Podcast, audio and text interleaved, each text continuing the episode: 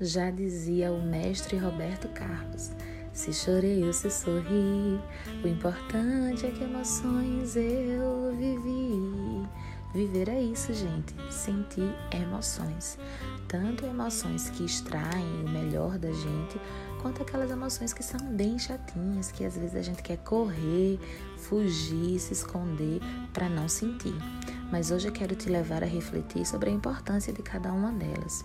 As emoções é como se fossem ali a pontinha de um iceberg, dando sinais e mostrando o que pode estar acontecendo dentro da gente, tanto com as nossas emoções quanto com os nossos pensamentos, aqueles conflitos internos que às vezes a gente não entende. Mas essas emoções, elas dizem respeito ao nosso processo de autoconhecimento. Então, se a gente se priva de sentir, a gente se priva de se autoconhecer. Então, quero te levar a refletir hoje sobre a importância de todas elas.